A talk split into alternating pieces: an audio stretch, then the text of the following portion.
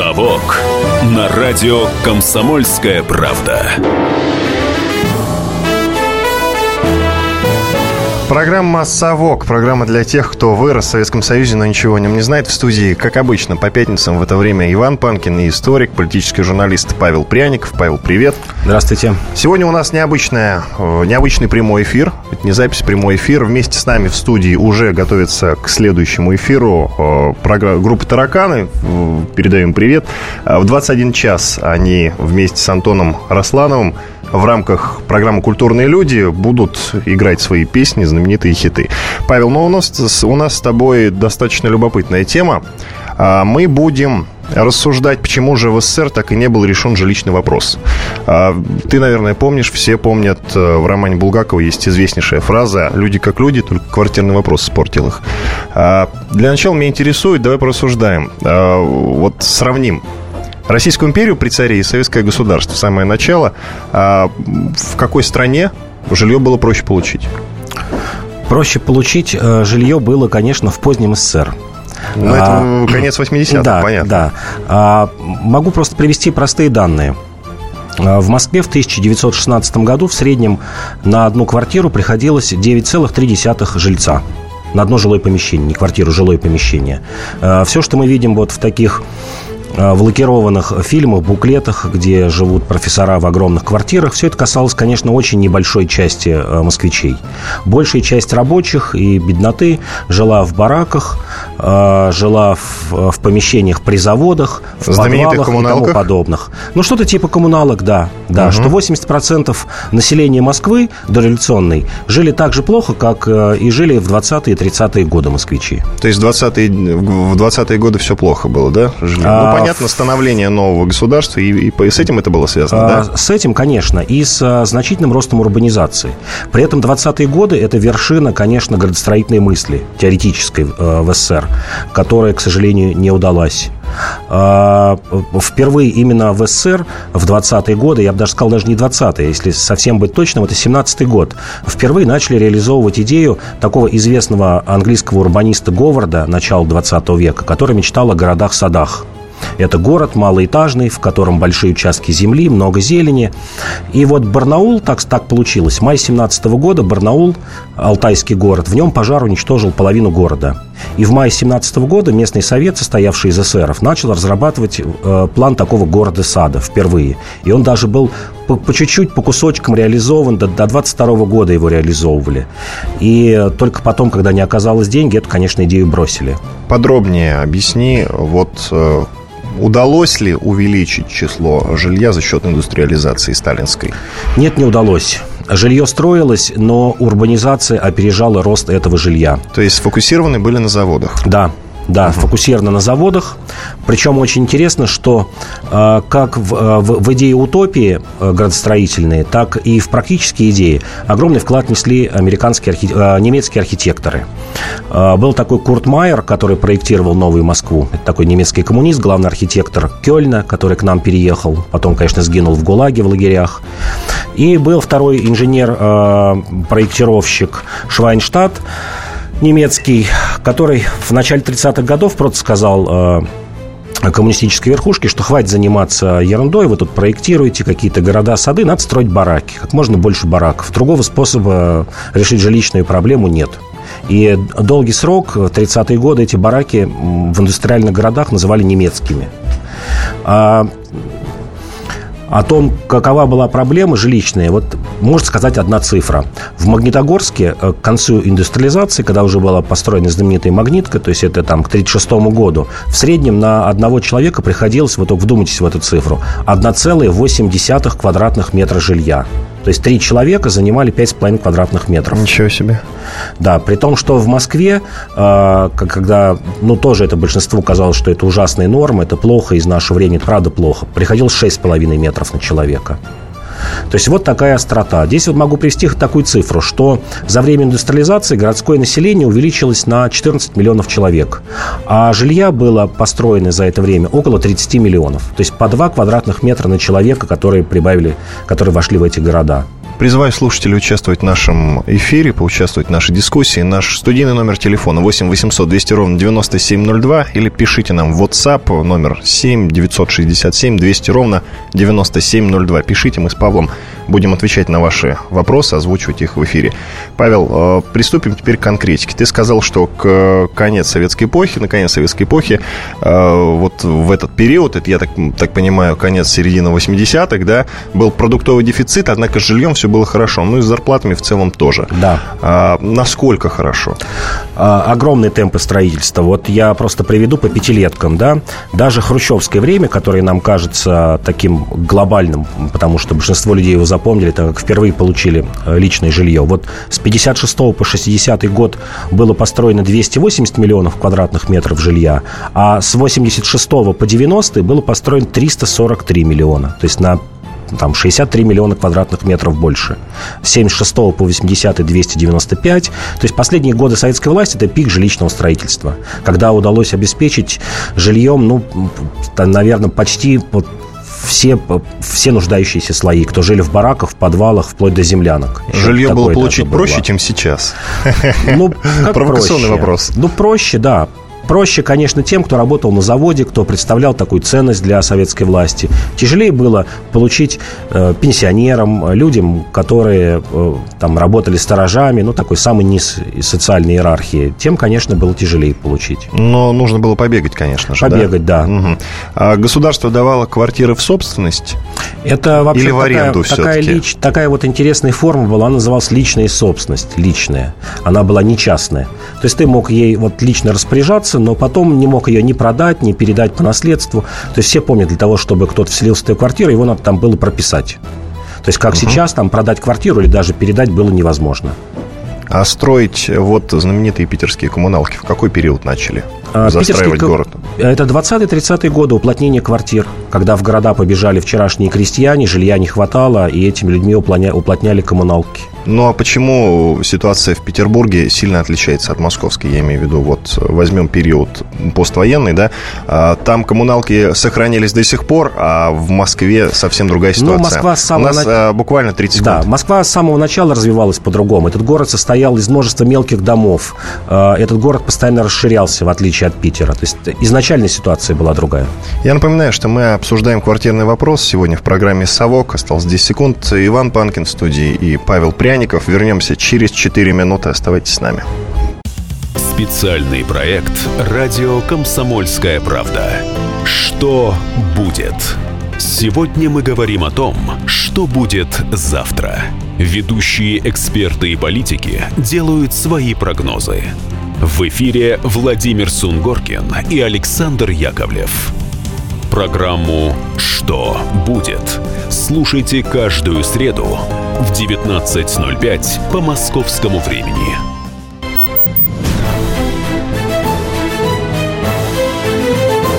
«Совок» на радио «Комсомольская правда». Продолжаем программу «Совок». Программа для тех, кто вырос в Советском Союзе, но ничего о нем не знает. В студии, напоминаю, Иван Панкин, а также историк, политический журналист, основатель портала толкователь.ру Павел Пряников. Сегодня у нас интереснейшая тема. Мы говорим, почему СССР, так и в СССР, так и не был решен жилищный вопрос. И вспоминаем Роман Булгаков, в частности, известнейшую фразу оттуда «Люди как люди», только квартирный вопрос испортил их. Ну, понятно, почему Булгаков в своем романе поднял этот момент. А я напоминаю, напоминаю, наш студийный номер телефона 8 800 200 ровно 9702. И я напоминаю номер нашего WhatsApp 7 967 200 ровно 9702. Пишите и участвуйте в нашем эфире. Мы с удовольствием озвучим ваши вопросы и постараемся на них ответить. Кстати, вот уже есть несколько вопросов, но их э, я зачитаю чуть позже. Хотя вот одно любопытное я хочу зачитать прямо сейчас. Павел, а вот пишет некто, не вижу, не вижу, кто не подписался. Все равно существовал рынок жилья в советском периоде нашей истории путем обмена с доплатой. Цепочки, обмены, другие законные способы приобретения и продажи жилья. Михаил Три Семерки написал, вот он подписался. Ну, конечно, было, как и рынки и автомобилей, и черные, и серые рынки, всего чего угодно. Да, в Банном переулке люди стояли, были огромные щиты с, с объявлениями, были э, черные маклеры, которые помогали в этом вопросе. Но в, впрямую, еще раз говорю, что частной собственности в Советском Союзе не было. Впрямую ты не мог ничего продать. То есть личная собственность была. А, мы вот, я думаю, еще поговорим, как до 60-х годов решали э, граждане сами жилищный вопрос. Но вот забежим вперед и скажем, что да, человек мог взять кредит, э, ту самую ипотеку, сейчас его проклинают, мы еще поговорим о процентах той ипотеки, построить дом, но, но он был в личной собственности. Ты не мог его продать, ты мог его вот передать своим наследникам. Угу. У нас есть звонок. Звонок у нас есть. Видимо, пока задержка. Я зачитаю еще одно сообщение из WhatsApp. Жилищный вопрос невыгодно жилищный вопрос невыгодно решать. Зачем властям свободные люди? Это Наталья написала, и вот она добавляет. Ради квартиры люди предавали близких и друзей, ломали свою личность. М-м, достаточно спорное сообщение. А, о каком периоде, любопытно говорит Наталья, да? Ну, ну Я вот, думаю, вот. что это, скорее всего, период а, пика репрессий. Это действительно было такое, многие об этом исследователи говорят, что часто доносы писали ради того, чтобы освободить комнату в коммуналке или вообще вселиться. И когда пришел Берия, было там там знаменитое дело, сейчас я боюсь ошибиться, по-моему, Кунцевского района, когда НКВДшников очень много при Берии посадили и расстреляли за то, что они занимались э, составлением липовых вот этих вот дел для того, чтобы занять э, квартиры этих людей. И Михаил до нас дозвонился. Михаил. Здравствуйте, Михаил. Это Владимир Михайлович. Это Владимир Михайлович. Ну, извините, ошиблись. Владимир Михайлович, слушаем вас. Москва, конец 40-х, начало 50-х годов. Ми, замминистра пищевой промышленности Александр Афанасьевич Дорохов живет в коммунальной квартире в течение нескольких лет. В, двухкомнат... Э, в двух трехкомнатной квартиры. Вот такие были обстоятельства. Ну, ну, все, да, все по-разному жили. Берия жил в особняке. И Максим Горький жил в особняке в Москве. Ну, понятно, что приближенные Сталина, они жили да. хорошо. Это, как говорит историк-журналист Николай Сванидзе, плата за страх. Ну, в общем, да. в, каком-то смысле. Любопытно. Но мне интересен э, вот этот вопрос по поводу тайного рынка жилья. Мы с него начали говорить, да. Это что-то вроде черного рынка получается. Э, я имею в виду получить жилье э, в обход кому-то, да, вне да. очереди, было реально да, совершенно да, серьезно, да? Да, реально. При такой-то бюрократии? Да, при такой бюрократии существовал рынок э, так называемых фиктивных браков для того, чтобы ты мог вселиться в Москву и получить прописку. Затем ты менял квартиры с доплатой, э, там мог взять суду, построить э, собственный дом. И, то есть способы были, конечно. Петр и те же, и те же дачи были. Понятно. Петр, Добрый вечер. Добрый вечер. Слушаем вас. Ну, вот, если мне память не изменяет, э, с 56 года по 76 год в СССР было построено 50 миллионов квартир. Вот. Э, Но это какая-то фантастическая такие, цифра, вы вдумайтесь. получения жилья, в отличие от э, нынешнего времени, тогда были правила. Я знал две семьи таких, значит, у них э, родилось трое детей – и площадь, на которой они жили, была меньше, становилась меньше нормы. И по закону в СССР в течение одного месяца должна была представлена квартира э, с нужным количеством метража.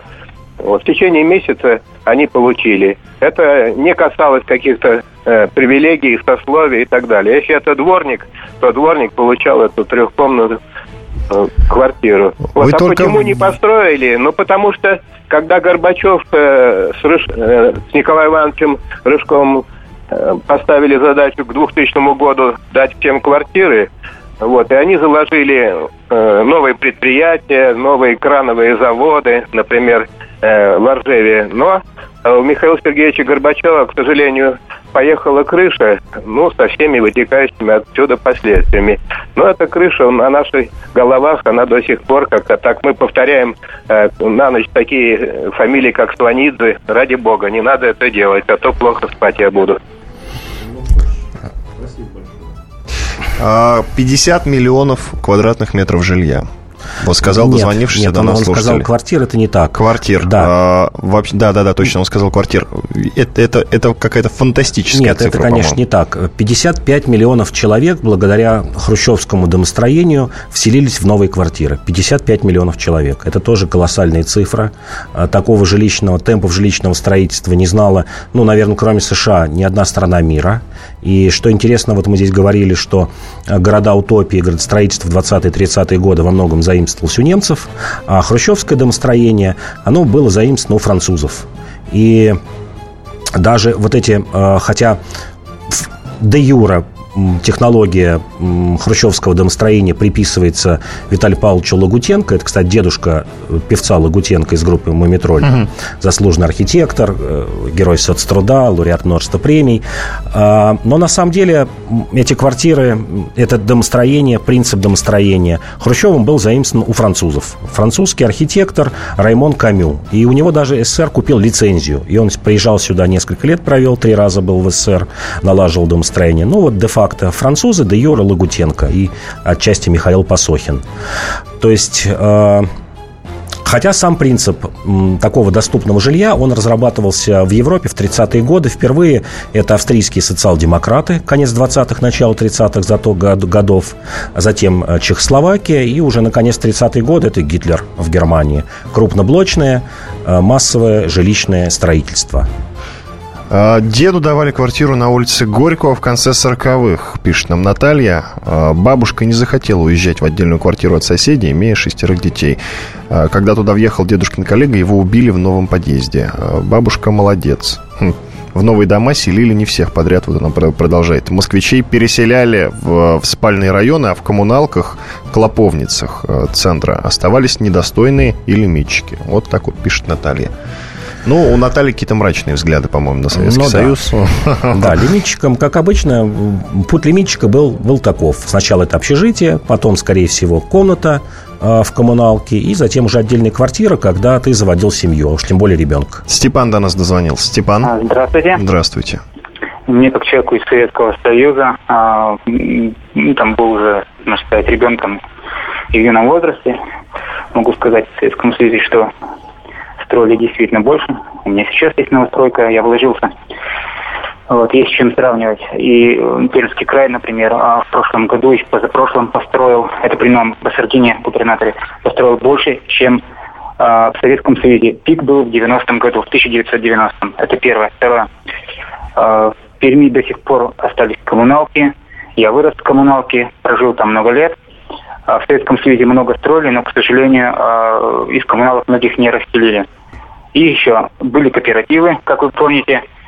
У меня родственники покупали, вкладывались в кооператив от предприятия. И, то есть фактически это были частные квартиры, они стали по коммерческой стоимости, выплачивали порядка 10-15 лет. То есть это как сейчас ипотека. Вот. Ну и хотелось сказать, что а, было намного проще раньше с жильем. А, люди по- получали жилье бесплатно на предприятиях, в организациях, вплоть до трех-четырехкомнатных квартир.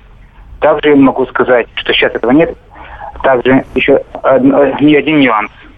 А, школьные товарищи, у меня а, многодетная семья, вот, они получили а, несколько лет получали квартиры многокомнатные, а потом в один момент они получили две квартиры на этаже в одном доме. Спасибо вам большое. А, Павел, у нас буквально 30 секунд остается до конца второй части нашей программы. А в следующей части предлагаю сосредоточиться на хрущевках. Вот как Хрущеву пришла идея с- строить вот эти странные строения, а, как, он к этому пришел, я даже вспоминаю, даже не, даже не анекдот, а история, как вот, собственно, была построена первая хрущевка, заходит сам Хрущев, осматривает, что к чему, заходит в туалет, кто-то говорит, ну, туалеты вот получились маленькие. Ну, как маленькие, ответил Хрущев, я поместился, значит, и остальные поместятся. Продолжим через 4 минуты в студии Иван Панкин и Павел Пряников. Оставайтесь с нами. Спорт после ужина. На радио «Комсомольская правда». Меня зовут Евгений Зичковский. И на выходных я занимаюсь спортом. Ну как занимаюсь? Слежу за спортивными событиями. Так что для меня понедельник – день тяжелый вдвойне. Но я все равно расскажу вам о главных новостях из мира спорта. Ведь в нашем деле только так. превозмогая усталость. Программу «Спорт после ужина» с Евгением Дичковским слушайте каждый понедельник в 22.05 по московскому времени.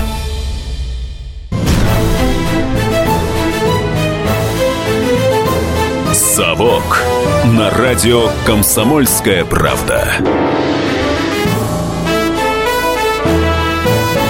Программа «Совок», программа для тех, кто вырос в Советском Союзе, но ничего о нем не знает. Продолжаем третья часть нашей программы. Иван Панкин в студии, а также историк, политический журналист Павел Пряников вместе со мной. Мы пытаемся разобраться, почему же в СССР так и не был решен жилищный вопрос для граждан. А, мы остановились во второй части нашей программы на, на хрущевках собственно, вот как Хрущеву, я полагаю, ему самому пришла идея строить ну, вот эти так называемые хрущевки, которые да, потому что, так ушли в народ нет, с таким потому названием. что Хрущев начал эту идею реализовывать на практике. На самом деле, а, первая Хрущевка, об этом мало кто знает, была построена в 40, ну, Хрущевка в кавычках, в двойных кавычках получается, дом такого типа, был построен в 48 году на Хорошевском шоссе а, по принципу немецких блочных домов. Он строил... Это была такая же конструкция, единственное, в ней было больше металла. Это был э, металлический каркас строился гораздо дольше, панели отливались на месте, и уже в 50-м году Совет Министров принял постановление о начале строительства заводов ЖБИ в СССР, железобетонных изделий. То есть фактически начало э, э, вот этому домостроению, теоретическое, я бы так сказал, было построено, было положено при позднем Сталине. Ну а старт программе массового домостроения был дан 19 августа 1954 года. Это указ об архитектурных излишествах и массовом жилищном строительстве. Первая серия называлась К-7. А, до конца 50-х годов ее возводили в основном. Потом начались другие серии, так называемые несносимые. А, первые хрущевки были сроком, были рассчитаны на то, что они будут э, эксплуатироваться 25 лет, а поздние хрущевки, так называемые несносимые серии, на 50 лет. Это все укладывалось в идею Хрущева, что к 80-му году мы построим социализм, и к этому времени хрущевки будут снесены, и будет уже возведено новое отличное жилье. Вообще очень интересно читать а, планы того времени, 50-60-х годов, было множество книг, которые так и назывались. «Москва», например, в 1980 году, или там «Москва» в 1990 году, как представляли себе будущие города. Но вот, конечно, места хрущевкам там в этих будущих городах не было. Ты знаешь, любопытный момент. Вот э, Хрущевку нельзя назвать жильем надежным, особенно если ты живешь на первом этаже. Угловая квартира, во-первых, она сильно продувается, да, как известно. Тем не менее, Хрущевки стоят до сих пор и простоят еще долго. Их, конечно, сносят сейчас активно, да, но у меня многие знакомые живут в Хрущевке, в Хрущевках и, и неплохо себя чувствуют при этом. Совершенно. А с, с, само жилье находится в хорошем состоянии, в подъезды в, хорошем состоянии, в хорошем состоянии находится. Вот э, это с чем связано? И по специальной технологии какой-то строились? Да я думаю, это связано просто с качеством строительства и строительных материалов того времени. То есть, как сегодня невозможно себе представить э, дома с трещинами, дома, в которых протекают крыши. Конечно, это все было, но это оперативно решалось, люди наказывались, и следующий как бы за этим нерадивым начальником уже много раз подумает, как, как и что делать. Понятно, неполадки, недоделки были везде, но сам принцип такого э, жесткого контроля он существовал до последних лет советской власти. Вот ты, кстати, любопытную тему затронул. Э, после войны, когда восстанавливали жилье, делали все быстро-быстро и, конечно, строили, соответственно, очень плохо. А, а пленные немцы, которые строили жилье, э, двухэтажки строили да, специальные. Да. Так вот, эти двухэтажки стоят до сих пор. И, в принципе, там, конечно, половина всего из дерева сделана. Тем не менее, без ремонта они стоят, многие в отличном состоянии находятся. И вообще хорошего качества, с высокими потолками. Да, да, да. Я, я вырос, тоже... вырос рядом с, с такой э, двухэтажкой. Наш студийный номер телефона 8 800 200 ровно 9702. Либо пишите нам в WhatsApp 7 967 200 ровно 9702. Предлагаю сейчас, Паш, как раз зачитать, э, зачитать одно сообщение из WhatsApp. А, Михаил пишет. В 90-е годы предлагали обмен с доплатой в 0 рублей трешки на водном стадионе на две двушки. Одна на Ленинском проспекте, другая на проспекте Мира. Отличный вариант. Но при зарплате в 120 рублей 10 тысяч рублей были огромные деньги. Там не 0 рублей, а, видимо, 10 тысяч рублей указал он. Так вот, э, при зарплате в 120 рублей 10 тысяч рублей были огромные деньги. Кстати. Соответственно, видишь, ну, это понятно, в 90-е годы был бардак, и, соответственно, я не вижу чему тут удивляться. Вот Михаил почему-то удивляется. Наш папа, участник боевых действий в Афганистане, стоит в очереди с 90-го года. До сих пор стоим в очереди. Волгоград. Никак социальную плату не получим. Не подписавшийся дама, судя по всему. А, нет ничего более вечного, чем временное. Живу в панельном доме 1978 года постройки. Качественно. Качество бетона поражает. Чтобы сделать дырку в стене, нужно спалить 2-3 бура, Вячеслав пишет. Ну, собственно, да. Советская, значит, надежная. Советская, значит, надежная, отличная, да. Ну, в общем, еще вот сообщение. А, в каждой коммуналке был старший по квартире, моя мама. Проводились собрания в коридоре. Короче, велась идеологическая работа. Люди активно меняли кофточки на пуговицы. Загадочная фраза какая-то. Ну, он имеет в виду, наверное, натуральный обмен.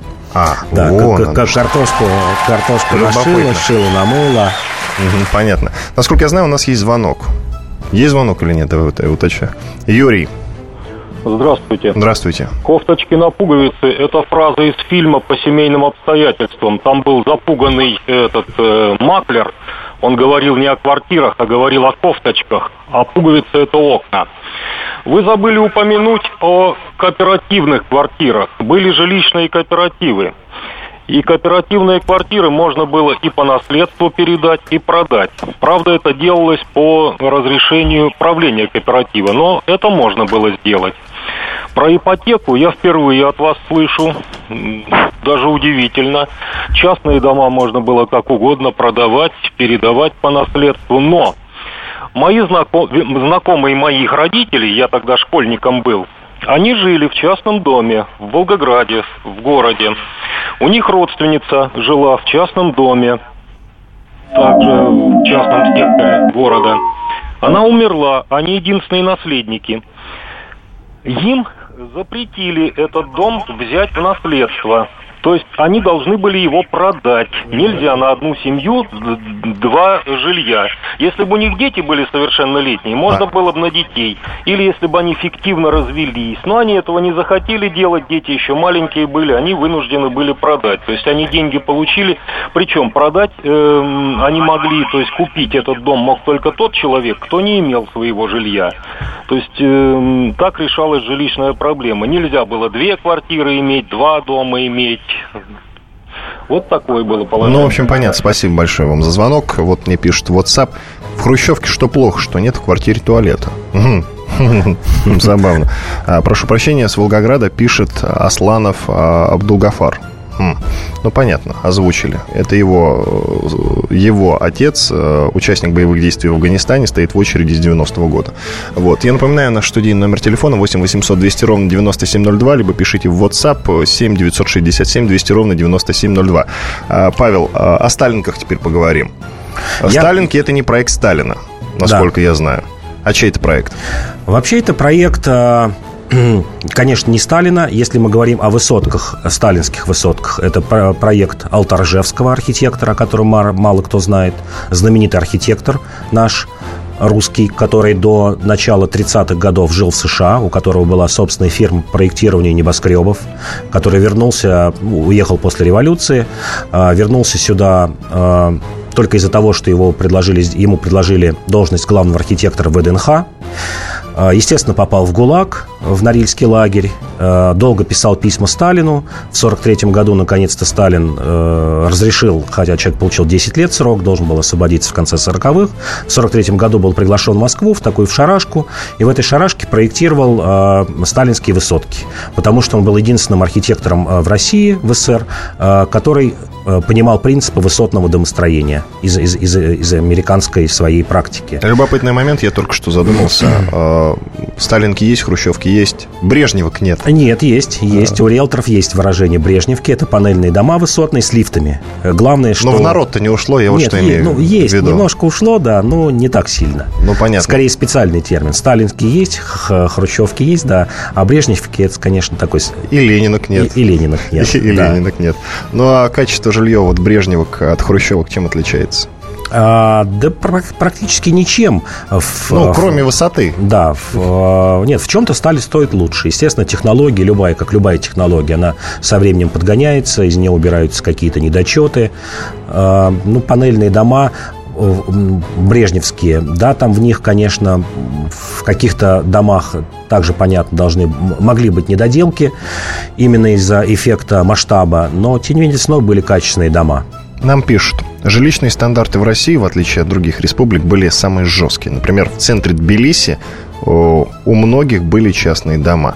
Но про Тбилиси там все понятно. Там, по-моему, Берия порядок наводил, да, если мы говорим о 30-х годах, да, Паш? Угу. А, и поэтому, но он, по-моему, перестроил центр Тбилиси да, целиком да, полностью да. вообще. Кстати, да, к лучшему или к худшему? сильно. Ну вот, когда я говорил с грузинами, когда ездил в Тбилиси, половина говорит, что это к лучшему, половина к худшему. Как всегда, мнения разделяются. Ну, ты знаешь, мнения пополам разделяются не так часто. 30 секунд осталось до конца третьей части нашей программы. Я напоминаю, что это программа «Совок», программа для тех, кто вырос в Советском Союзе, но ничего о нем не знает. А, напоминаю, наш э, студийный номер телефона 8 800 200 ровно 9702, либо пишите нам в WhatsApp э, номер 7 967 200 ровно 9702. Мы рассуждаем, почему а, обеспечить граждан Советского Союза так, в общем-то, руководству страны не удалось. Вернемся через 4 минуты в студию. «Совок» на радио «Комсомольская правда». Здравствуйте, я Давид Шнейдеров – по субботам я рассказываю о кино, о его проблемах, о малоизвестных, но не малозначительных фактах. А главное — о том, что из общего кинопотока обязательно стоит посмотреть. Помогают мне в этом актеры, режиссеры, продюсеры, в общем, люди, которые в курсе событий. Погружайтесь со мной в самое массовое из искусств — программу «Синемания» — Слушайте каждую субботу с 13 часов по московскому времени на радио «Комсомольская правда».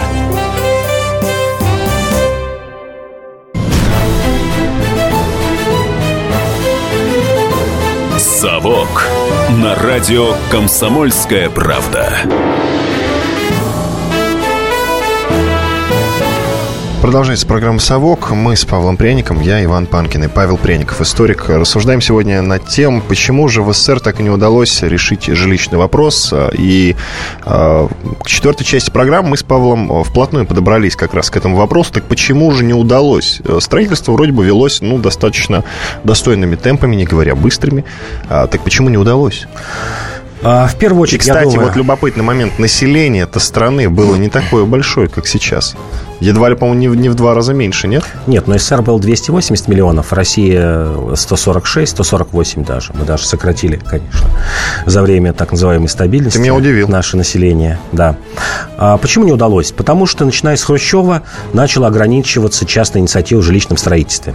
А, простые цифры. С 38 по 45 год а, в СССР было возведено 54 миллиона квадратных метров жилья. Из них 29 миллионов квадратных метров, это вот термин такой дословно официальный, за счет собственных и заемных средств трудящихся. То есть больше половины жилья а, в конце 40-х годов, и, кстати говоря, и после войны с 46 по 50 год а, цифры 59 из 104 а, возводилось за счет граждан. Это те самые частные дома, которыми наполнены до сих пор города и поселки. И вот цифра вам а, уже хрущевского времени, 56 по 60 год. Возведено 280 миллионов квадратных метров, из них только 29 миллионов квадратных метров, 10%. Если при Сталине эта цифра была свыше 50%, при Хрущеве 10% за счет собственных средств. А пик э, э, советской власти с 86 по 90 год из 343 миллионов квадратных метров жилья только 25 миллионов э, квадратных метров было построено за счет средств граждан. Еще 18 миллионов – это кооперативы. 25 плюс 18 – 43 от 343, но это чуть больше 10%. Павел, у нас в WhatsApp крик души. Читаю. Сестра живет в Москве, на Пресне, в дореволюционном доме, в коммуналке, всю жизнь на очереди. Жилье так и не дали, и надежды уже нет. Уже третье поколение в комнате. Работает на нужной стране, но очень малооплачиваемой работе, воспитателем. На такую зарплату взять ипотеку не представляется возможным. Грустно. Сестра Елена Обыграйкина. Вот как-то так. Ну, кстати, а почему у нас такие проблемы с очередями? Почему она всю жизнь стоит на очереди? Ну, как так получилось? Но так ну, получилось... ну, жилье на самом деле есть, причем ну, немало. Получилось так, что в, в новое время, начиная с 90-х годов, на социальные нужды отдавался очень небольшой процент жилья. В Москве еще, кстати, не худший вариант.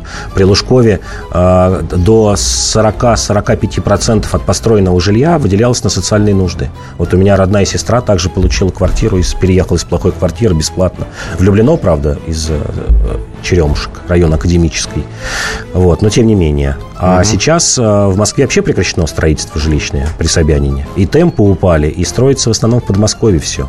То есть эти социальные Но это за счет свернуты. расширения. Это новая Москва строится, ты имеешь в виду, поэтому, Ну, да? новая Москва вообще Подмосковье. Квартиры вот до недавнего времени социальные давались Балашиха, Щербинка и тому подобное. Угу. Я напоминаю, города. я напоминаю номер нашего студийного телефона 8 800 200 ровно 9702 или пишите нам в WhatsApp номер 7 967 200 ровно 9702 и вот еще сообщение из WhatsApp. Брежневки вошли в обиход под названием «Дом улучшенной планировки», что правда. До нас дозвонились. Владимир до нас дозвонился. Добрый вечер. Добрый вечер. Э, я хочу высказаться по поводу обсуждаемого вам вопроса. Пожалуйста. Вот смотрите, вы играете цифрами, свободно довольно. Значит, до войны было за счет частных строителей построено 29 миллионов, кажется, жилья. То есть половина. Да, больше половины. Война уничтожила гигантское количество жилья. И после войны опять те же 29 было построено, 28 из частного сектора. И вы там говорите, 340, что ли, э, за счет государства. Но не могло государство полностью восстановиться после войны и обеспечить всех жильем. Поэтому вот такой перекос всегда был. За счет того, что государство взяло на себя расходы большие, а частный сектор меньше, и то это только в небольших городах.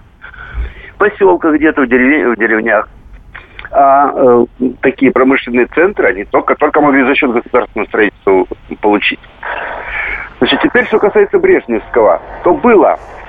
Но Брежневский был не конструкции, а кирпич Брежневский. Если вы знаете историю немножечко, то в Вильнюсе был такой район Жермунай, который получил государственную премию очень высокую. Очень высоко оценили строительство. Так вот, они, по сути дела, создали метод строительства, который и сейчас везде и у нас применяется. Если значит, Хрущевка строилась, это блоки, по сути, вот крупные кирпичи собирались как эти конструкторы детские – друг на друга ставили и сваривали, то э, здесь пошло, значит, по-другому. Делалось каркас, и средины пустоты каркаса забивались кирпичом. Было, то есть, ну, специальными панелями кирпичом. Это намного быстрее, ускоряло быстрее строительство. Но почему-то э, вот э, литовцы это делали, делали и очень эффективно, дешевое, намного дешевле, чем все, э, чем панель, блочные панельные но не сразу значит, в стране освоили.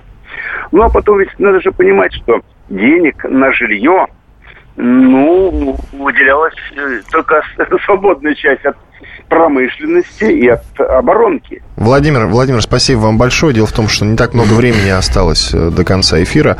Э, зачитаю сообщение из WhatsApp. В Германии все было разрушено, и у них после войны первая задача. Каждой семье отдельная квартира. Все зависит от установки власти, Наталья пишет. Но на самом деле могу сказать, что это не соответствует действительности, потому что не все было разрушено. Была разрушена часть Берлина, и тут только часть. Да, Павел? Ну, Германии не надо сравнивать тем, что у нее не было таких затрат на военно-промышленный комплекс. Это была оккупированная страна, ее функции, ее функции армейские ВПК выполняла США, и они, конечно, располагали средствами для И, конечно, из Советского программ. Союза деньги шли в Германию. Именно поэтому там все чуть-чуть быстрее было восстановлено. Итак, Павел, подытожим. В целом, какова была обстановка в Советском Союзе с жильем? Ну, не получилось решить. Чего не хватило? Я имею в виду, не получилось не хватило... решить э, жилищный вопрос. Чего чего не хватило? Не хватило разрешения частной инициативы. Это как в нашей прошлой передаче мы говорили о продовольствии, когда нужно было часть этих проблем отдавать на откуп э, гражданам. А, читаешь, когда записки Политбюро середины 80-х годов, там некоторые члены Политбюро выпьют просто, говорят, у населения скопилось очень много денег, есть огромный спрос на жилье. Давайте строить платное жилье, больше кооперативных домов, больше выделять земли для частного строительства, для дачного строительства. И вот ортодоксы из э, ЦК КПСС, типа Николая Ивановича Ивановича Рожкова, Легачева, который говорит, нет, вы что, это будет разрушением социализма, хотя они совершенно, как я уже говорю, не помнят о том, что в 30-е годы, в разгар сталинизма, больше половины жилья возводилось за счет частных средств э, людей. Вот именно это и погубило. Если бы эти деньги, которые все равно пропали в Сбербанке, все говорят о том, что вот Гайдар спалил эти сотни миллиардов рублей в Сбербанке. Если бы в 80-е годы действительно э, началась бы частная инициатива, и, и, и, даже не просто в 70-е годы, то я думаю, что и квартирный вопрос был бы решен, и вопрос устойчивости советской власти. Понятно, пишут нам в WhatsApp. В Германии проблему с жильем не решили до сих пор. Ну, в общем-то, то, о чем мы с тобой сказали, хотя я сказал, ты был со мной немножечко не согласен. Еще пишут. Здравствуйте, много домов двухэтажных построены немецкими военнопленными. А, много, и в них живут люди. Например, Ленинградская область. Э, почему государство не любит своих граждан, спрашивают нас. Я живу в Финляндии, и здесь чистой воды социализм во всех смыслах. Строители великолепные дома строят быстро и качественно для людей. Хм. Ну, я даже не знаю, что ответить. Пофилософствовать, может быть. А, ну, еще пишут нам в довесок, это я зачитывать не буду. Вот сообщение. На мой взгляд, программа не удалась по причине огромной армии нуждающихся, естественного прироста населения и, соответственно, умножающегося числа первоочередников. М-м. Ну, что на это ответить? В ну, каком-то смысле, в каком смысле да, прав это, гражданин. Да, но... да это, это проблема очень быстрой урбанизации в СССР которая потянула с собой множество других проблем, начиная от продовольствия и заканчивая криминалом.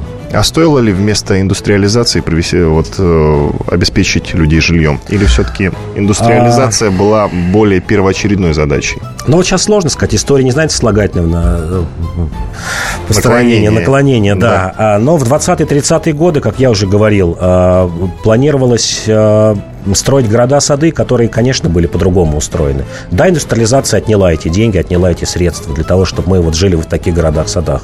Живем в том, в том, что есть.